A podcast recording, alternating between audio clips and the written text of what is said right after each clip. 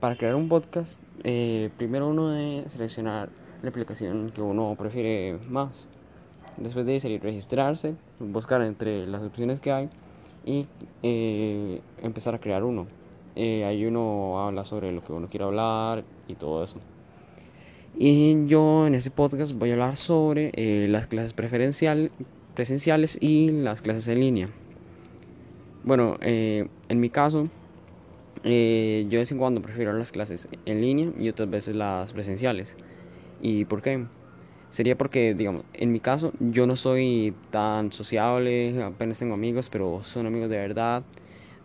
A veces no me llevo bien con otros, así.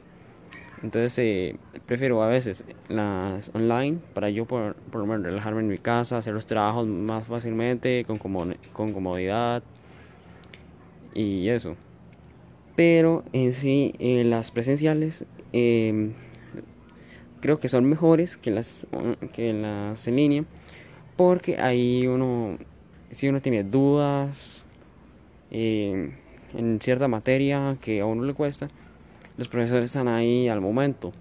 Y uno le puede preguntar más fácil que en las en línea que uno debe mandarles un mensaje esperar que contesten. Y y ahí puede ser que se haya ido el tiempo de trabajo. Entonces, en, esa es mi, mi opinión sobre las clases, eh, en líneas o presenciales. Y bueno, algunos puntos de ventaja de las clases en línea es que a la hora de estar en la casa uno tiene los libros a disposición más rápido.